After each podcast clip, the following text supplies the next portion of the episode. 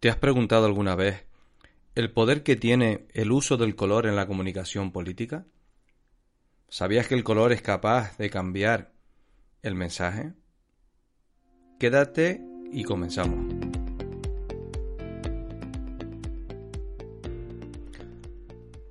Hola, ¿qué tal?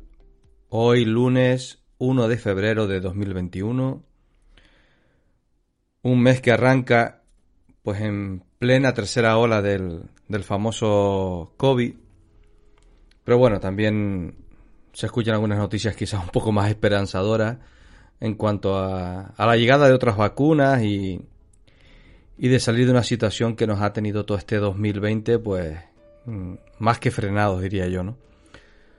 Hoy vamos a hablar de, de color, de color en, en este episodio y de la importancia que tiene hoy en día en el, en el marketing y en la comunicación el uso de, de los colores en, en, el mensaje, en la marca política, a la hora de diseñar un cartel, a la hora de, de transmitir una idea.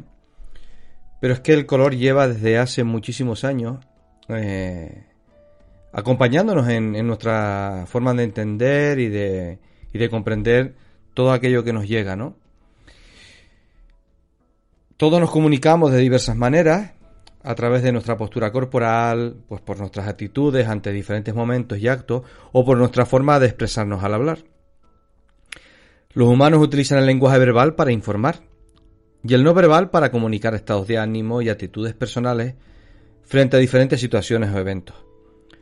Por eso el uso de los colores es vital, no solo para, el marketing político, sino para, para todo aquello que intentamos transmitir. Y en, eh, y en este contexto del marketing, el color es una de las principales herramientas. La comunicación política no verbal, como hemos visto en, en infinidad de, de podcasts, es aquella que llega a través de los sentidos, tanto si es consciente como si es inconsciente. Nuestro cuerpo habla más de lo que imaginamos, sobre nuestras intenciones, sentimientos y también sobre nuestra personalidad. Incluso cuando estamos en silencio comunicamos. Los gestos no pueden leerse aisladamente. Influye el contexto y la situación en la que estamos. Rascarnos la cabeza puede comunicar que pensamos o que simplemente nos pica una parte de ella. Las expresiones faciales, nuestra imagen, la apariencia física, pues todo esto habla de nosotros. Quiero dejarte una pregunta. ¿Sabías que cuando las palabras y el lenguaje del cuerpo entran en conflicto, las mujeres ignoran las palabras? El 93% de nuestra comunicación es no verbal. Solo el 7 hace referencia a lo que comunicamos, al mensaje. ¿Te has preguntado alguna vez por qué nos sentimos molestos al subir un ascensor de, de, un edificio o de una vivienda acompañado por personas desconocidas? Enseguida vemos que esa acaparación del espacio que tenemos pues, pues nos cambia, ¿no? Y esa es la importancia de la comunicación no verbal. Esa comunicación en donde el color mmm, tiene un protagonismo enorme.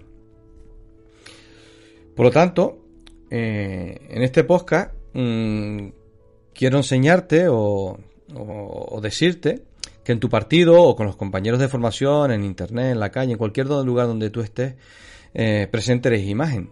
Por lo tanto, mmm, ¿te imaginas una buena imagen de marca política pero sin colores? ¿A que no, verdad?